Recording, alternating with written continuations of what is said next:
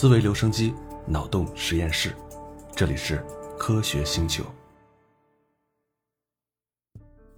前面我们说过，探索事物本质的这条路上，有一个目前科学界比较主流的思路，叫做量子引力理论。这个理论涉及到非常深刻的数学知识啊，咱们拿日常用语基本不可能准确的描述出来。不过，我们可以谈谈量子引力宇宙学的几条基本认知。他们乍一听似乎是不证自明啊，但深入了解，你就会发现，他们的推论会把我们引向一系列反直觉的结论中。而这些反直觉的结论，正是量子引力宇宙观的基石。今天，我们就来说说量子引力宇宙的四个原则。量子引力宇宙第一原则：宇宙之外什么都没有。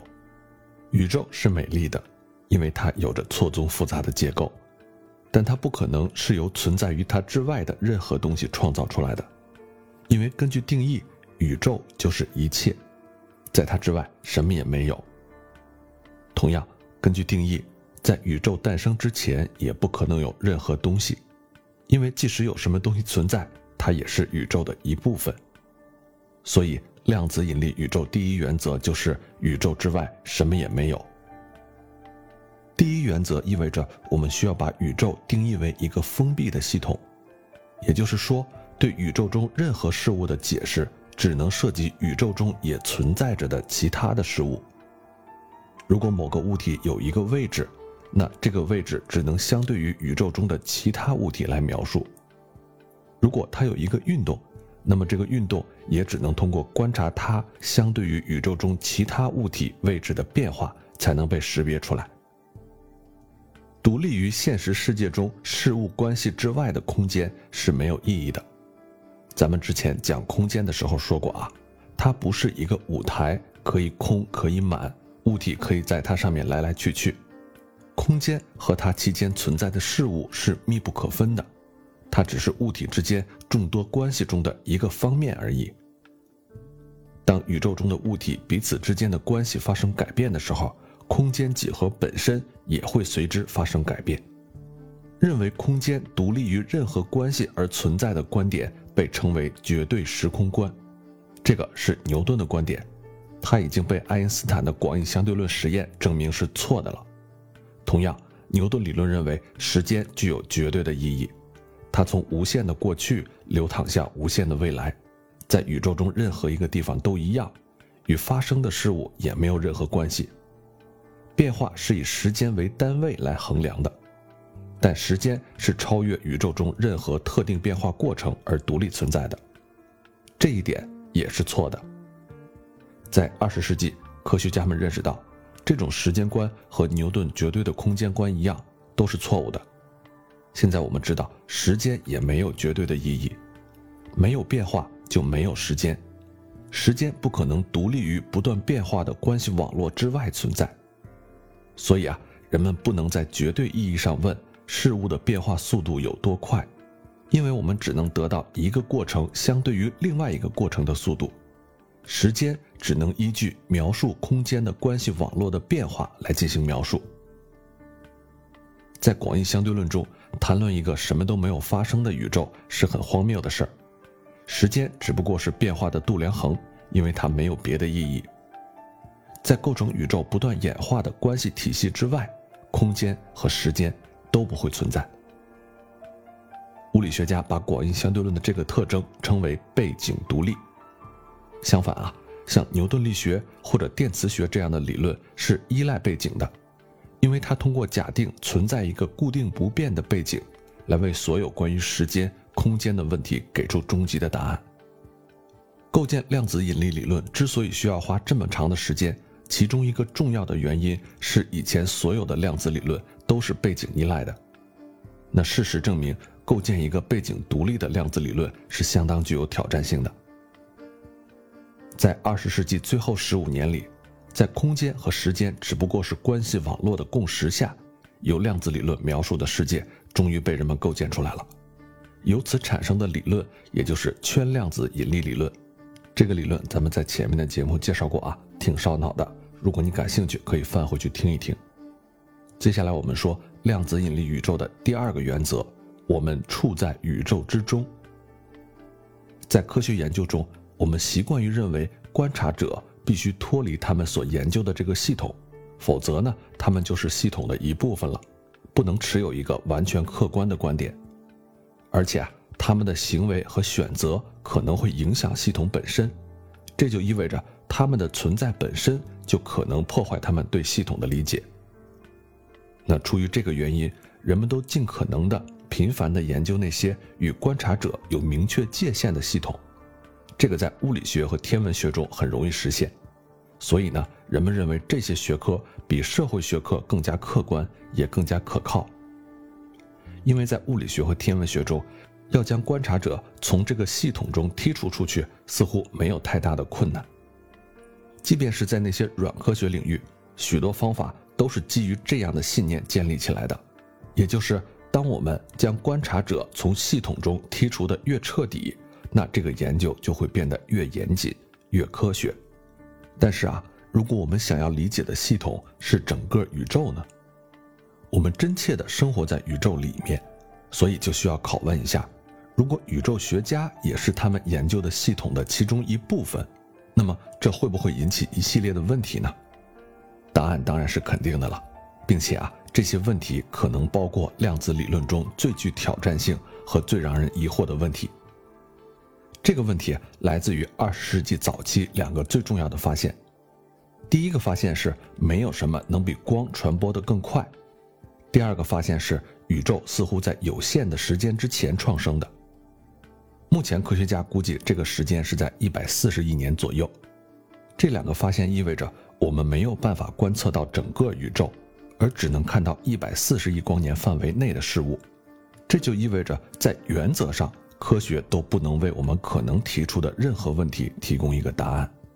比如，我们没有办法得知宇宙中总共有多少只猫，甚至也没有办法知道宇宙中总共有多少个星系。在地球上，我们没有办法接收到来自超过一百四十亿光年之外的猫或者星系发出来的光。从亚里士多德时代开始。数学家和哲学家就开始研究逻辑这个问题。从一开始，逻辑就假定每一个陈述是正确的或者错误的。另外一种说法呢，就是这个陈述是真还是假。那一旦这个假设成立，就可以从其他的真命题中推断出真命题。根据古典逻辑学的观点，一个陈述可以被判定为真或者假，这个问题是绝对的，因为它只依赖于陈述。而并不依赖于做判断的观察者，但当涉及到对整个宇宙的推理的时候，这种逻辑可就完全不适用了。宇宙的跨度很可能比一百四十亿光年大得多，在所能看到的事物中，没有任何特征表明它不仅仅是巨大整体的一个小部分。那如果真的是这样，即使有再完美的望远镜，我们也只能看到宇宙的一小部分。另外呢，十亿年后，地球上的观察者将能看到更广阔的宇宙，因为他们将会有一百五十亿光年的视野，而不是我们现在的一百四十亿光年。或者假设有一个观察者，就像我们一样啊，他也生活在大爆炸发生之后的一百四十亿年，但是啊，他距离我们有一千亿光年，他所看到的宇宙和我们看到的宇宙彼此之间是没有重叠的，所以。他们所能够判断真假的陈述，与我们在地球上可以判断真假的陈述是完全不同的。如果有一种逻辑学能够普适于宇宙学，那么这种逻辑学必须可以让观察者决定陈述是不是正确的。与古典逻辑学假设所有观察者都能判断所有陈述的真假是不一样的。这种新的逻辑学必须依赖于观察者本身。在二十世纪。数学家研究了其他替代的逻辑，并称之为“工作宇宙学家的逻辑”。这种逻辑承认这样一个事实，也就是对世界的推理是由世界内部的观察者进行的。这些观察者在环顾四周的过程中所获得的信息并不完整，因此他们的说法可能是正确的，也可能是错误的。这种宇宙学逻辑本质上也是依赖于观察者的。因为他承认世界上每个观察者看到的都是宇宙的不同部分。关于这种新的逻辑学，最近得到研究的更复杂的版本被称为拓普斯理论。其实啊，拓普斯或者宇宙逻辑学也是理解我们人类世界的正确逻辑。这种逻辑才是经济学、社会学和政治学学科的正确基础，而不是亚里士多德的逻辑。接下来我们说量子引力宇宙的第三个原则：观察者很多，但是世界只有一个。如果没有量子理论，要进行宇宙学研究，就必须彻底改变我们原本的研究方法，甚至是逻辑推理都得推翻重来。只要想到所有宇宙的观测者都身处在宇宙之中，任何对宇宙学的研究就得改变原有的思维模式。这就要求我们从一开始就得考虑到宇宙学对观察者的依赖性，从而建立一个新的理论。必须承认的是，每个观察者都只能掌握关于世界的有限的信息，不同的观察者将会获得不同的信息。那有了这样的原则，我们来讨论。怎样将量子理论引入到物理学？量子理论本身呢，就非常让人困惑啊。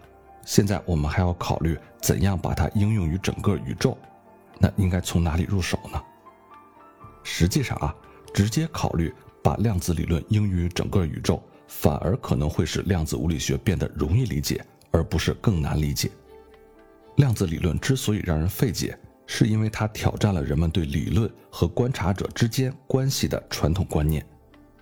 那今天啊，关于量子理论中现实与观察者之间的关系，可以说是众说纷纭，还没有一个定论。比如说，爱因斯坦、波尔、海森堡和薛定谔等等量子理论的创始人，他们在这个问题上也没有达成一致。今天的情况也没有好到哪儿去，人们对量子理论的含义也没有达成更多的共识。不过好在啊，量子理论只有一种数学形式，所以即使物理学家并不能就量子理论的确切含义达成一致的意见，他们依然可以继续探索并且应用这个理论。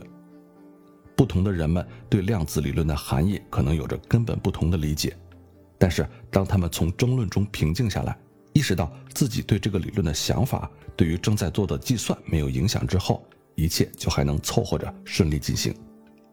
但是，这对于像我们这样的外行人来说，就不是什么好消息了，因为我们没有那么深的数学基础，在只懂得概念和原理的情况下，发现不同的物理学家在他们的著作中对量子理论含义有不同的解释，就会让我们感到非常的困惑。量子宇宙不但不阻碍，反而有助于量子理论的研究，因为啊，量子宇宙论限制了对量子理论可能的解释范围。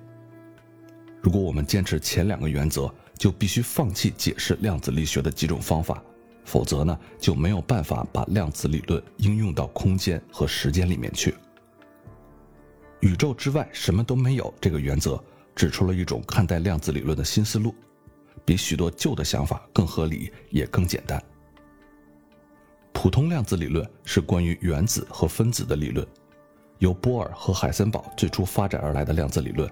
要求将世界分成两个部分，其中第一部分是正在研究的系统，它是用量子理论描述的；第二部分呢是观察者，以及研究第一部分所需要的测量仪器。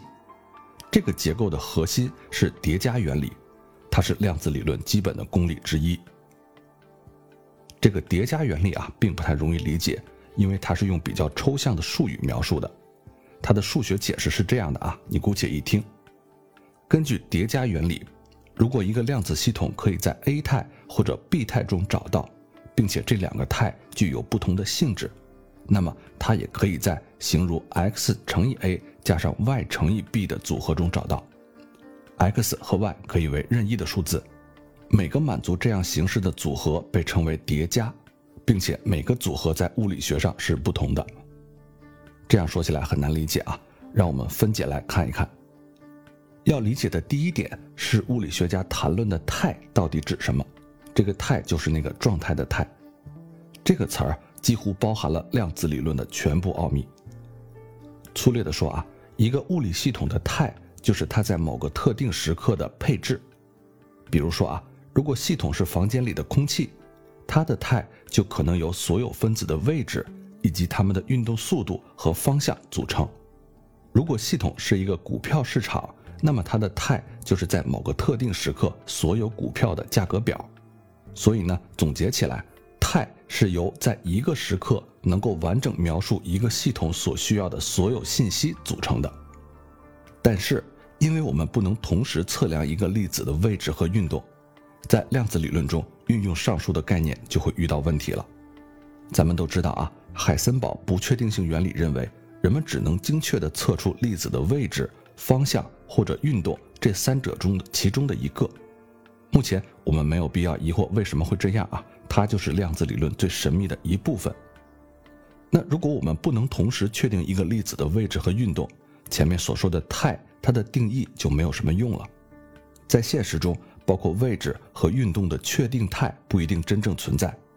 根据海森堡不确定性原理，即使它存在于某种理想状态下，也不是一个可以观察到的量。所以啊，量子理论修改了态的概念。使它唯一指代那个尽可能完整的描述，尽管依然会受到海森堡不确定性原理的限制。既然不能同时测量位置和运动，那么系统的可能态就是它的确切位置的描述，也可以是它的精确运动的描述，但不能同时是位置和运动的描述。对于普通人来说，这听起来有点抽象，也可能很难去思考，因为我们的思想在反抗。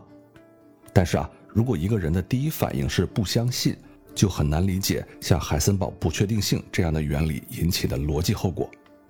但是目前的前沿物理学家仍然坚持使用它，因为它是人们所知道的唯一能够解释基本粒子事实的理论。如果我们想在不违背海森堡不确定性原理的情况下谈论原子，那态就只能由我们选择的一部分信息来描述。由于态只包含关于系统的部分信息，所以呢，选择这部分信息就必须有一定的理由。尽管不确定性原理限定了一个态能够拥有多少信息，但是它并没有告诉我们如何决定应该包括哪些信息，应该省略哪些信息。这些信息可能与系统的历史有关，也可能与系统现在所处的环境有关，还可能与观察者所做的选择有关。如果观察者选择测量不同的量，或者在某些情况下提出不同的问题，这些都会对态产生影响。你看，聊到这儿就和我们前两个原则对上了。现在呢，我们就能够讨论刚才说的叠加原理了。如果一个量子系统可以在 A 态或者 B 态中找到，并且这两个态具有不同的性质，则它也可以在形如 x 乘以 a 加 y 乘以 b 的组合中找到。这个陈述它意味着什么呢？咱们拿老鼠来举个例子啊。从一只猫的角度来看，老鼠有两种：好吃的和不好吃的。从普通猫科动物的经验来看，任何老鼠都可以归类为这两种中的其中一种。但是啊，根据量子理论，这个是对世界真实情况的非常粗略的近似。与牛顿物理学提供的理想化的版本的老鼠不一样啊，真正的老鼠通常处于一种。既不好吃也不难吃的态，但是如果你尝一下，它就是两者之一。比如说，老鼠有百分之八十的概率是好吃的。态可以是所有可能情况连续统一的整体，其中每一种情况都由一种量子态来描述。这种量子态是两种态的叠加，纯粹美味的态和纯粹难吃的态这两种的叠加，它们分别乘以不同的系数。再加总到一起，也就是刚才我们说的那个公式，每只老鼠好吃或者不好吃比例啊，都与它被吃到的概率是有关系的。量子理论的问题是，我们的经验中没有任何东西能够以量子理论描述的方式表现出来。我们所有的感知要么是这么一回事儿，要么是那么一回事儿，要么是 A，要么是 B，要么是好吃，要么是不好吃。我们从来没有发现它们的组合。比如说，零点二的好吃加上零点八的不好吃，量子理论则是考虑到了这一点。他认为我们所观察到的可能是在一定的时间里是好吃的，在其余的时间里是不好吃的。它的背后由概率决定。最重要的是，关于系统处于 x 乘以 a 加上 y 乘以 b 这个态的说法，并不意味着它要么是 a，要么是 b，而是在一定概率上是 a，一定概率上是 b。所以呢，这里就有一个悖论了。如果用量子理论来描述我的猫，它在尝了老鼠之后，它本来会感觉到美味或者是难吃，但是根据量子力学，猫不会处于一种绝对的幸福或者不快乐的状态，而是进入两个反映老鼠态的叠加状态中。换句话说，这只猫会停留在因为吃了一只好吃的老鼠而感到快乐的这种态。和因为吃到了难吃的老鼠而感到烦恼这种态，这两种状态的叠加中。根据量子理论，我也必须以叠加态的方式来看待这只猫。那么，如果换成我来观察猫，会怎么样呢？我会听到满意的咕噜声，或者被猫生气的抓伤。那如果我们再往前一步推理，对于我自己来说，我的体验不是这样的，就是那样的。但是另一位观察者。根据量子理论给出的对我的描述，他也会看到我是处于这两者的叠加态，这个就与我自己的体验是完全不同了。但是啊，如果一个人可以处于量子态的叠加之中，那么作为行星的地球是不是也可以呢？还有太阳系、银河系呢？为什么整个宇宙就不能处于一个量子叠加态的状态呢？从二十世纪六十年代以来啊。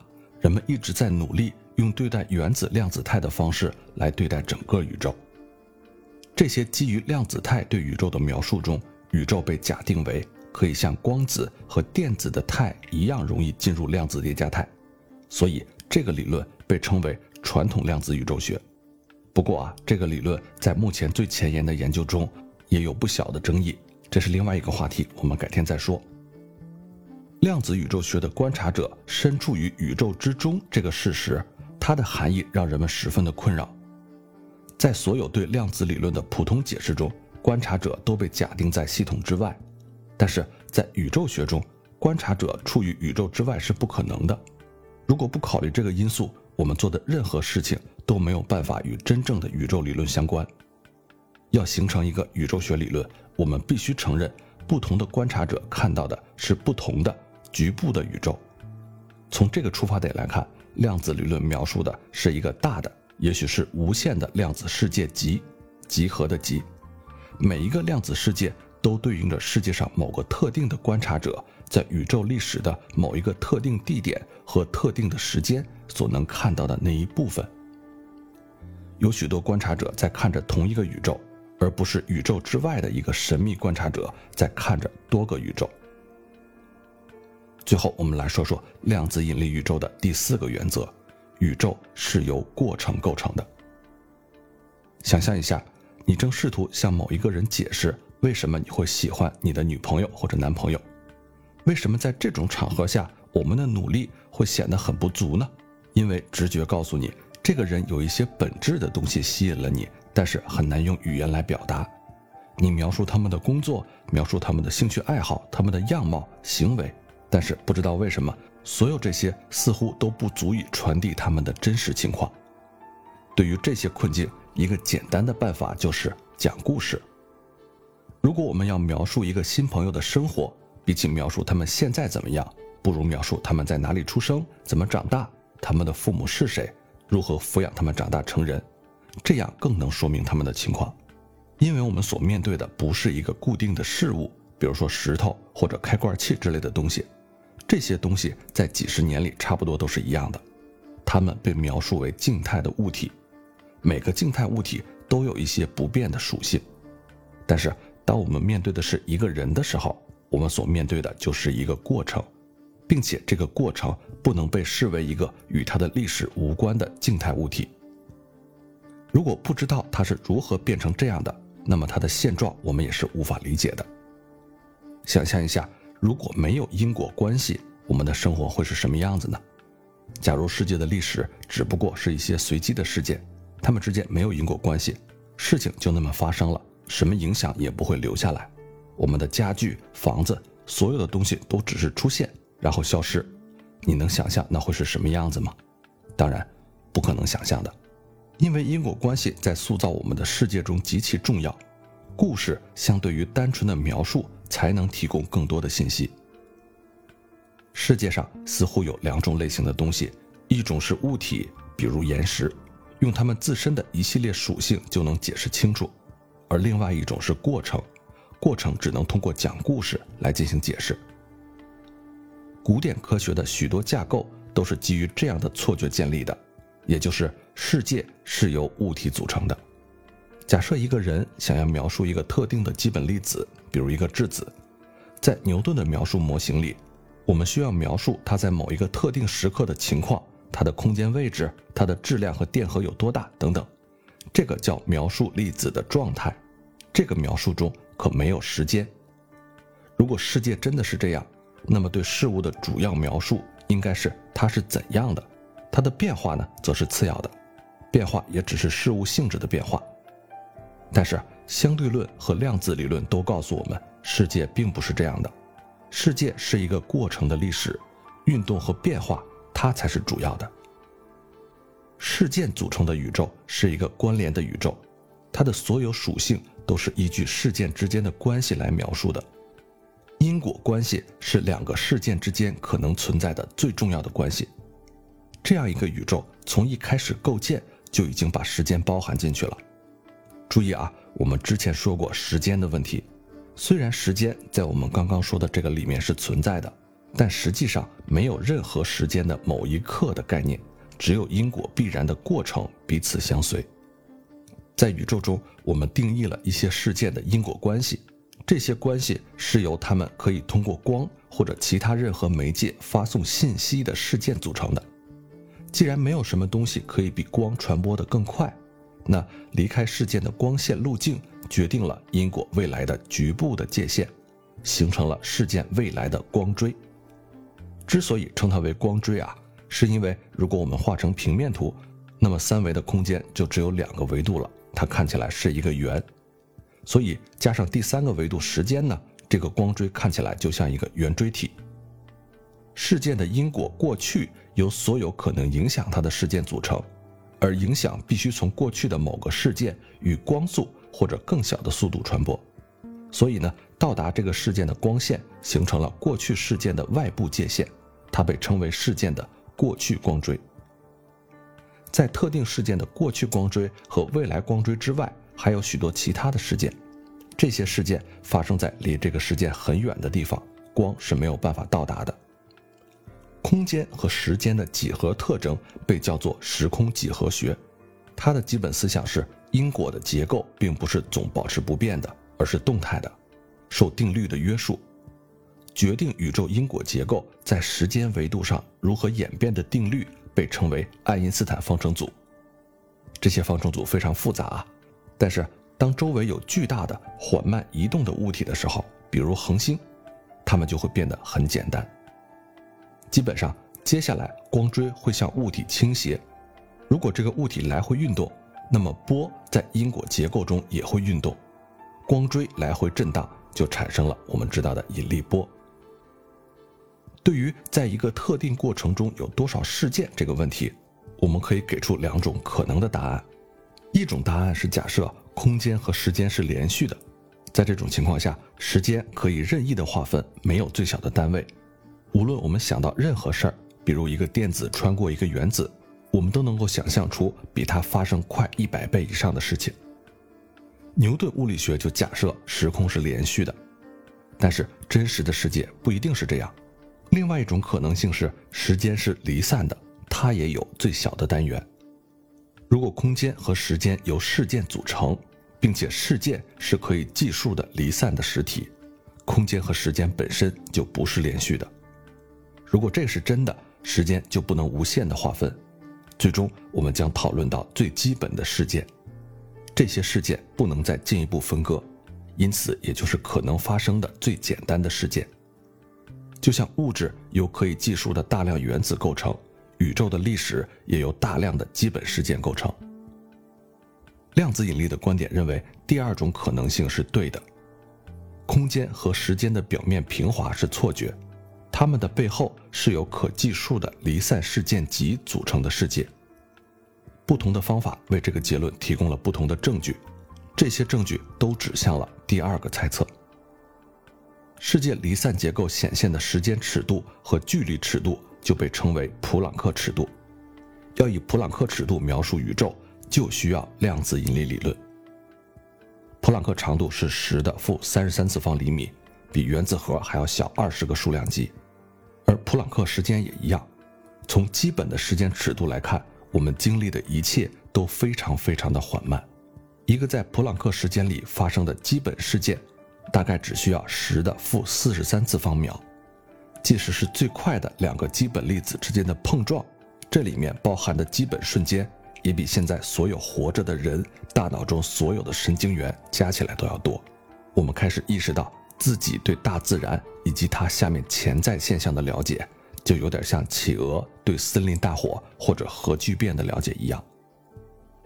我们的世界与基础世界相比，大的难以置信，慢的难以置信。而物理学家的工作就是消除狭隘的观点所强加给我们的偏见，并以自己的方式，以自然的尺度来想象空间和时间。世界不能被理解为一个固定的、静态的时空背景中独立实体的集合，相反，它是一个关系网络，其中每个部分的属性都是由它与其他部分的关系所决定的。构成我们这个世界的是因果关系。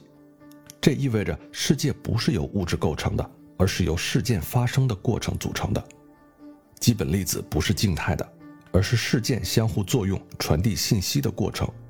信息的传递又产生新的过程，它们更像计算机中的基本操作，而不像传统的永不停止的原子。举个例子帮助你理解吧。当我们说一段声音的时候，这段声音不是一个什么物体。而是空气的分子彼此碰撞振动，并与我们的耳膜互相作用的一个现象。同样，在量子引力的视野中，整个世界也不是一个确定不变的物体，而是一系列因果关系构成的现象。注意，这里说的不是物体与物体之间的因果关系，而是说世界除了因果关系，再没有什么其他的东西了。这是量子引力最基本也是最反直觉的认知。我们不能把周围的世界理解为静态的，而必须把它看作大量共同进行的过程，并处在不断发展的过程当中。我们周围的世界是所有这些过程的共同结果。好了，以上就是量子引力宇宙学带给我们的四个基本的原则。不知道你听明白了没有？欢迎你留言给我，我们下期再接着聊。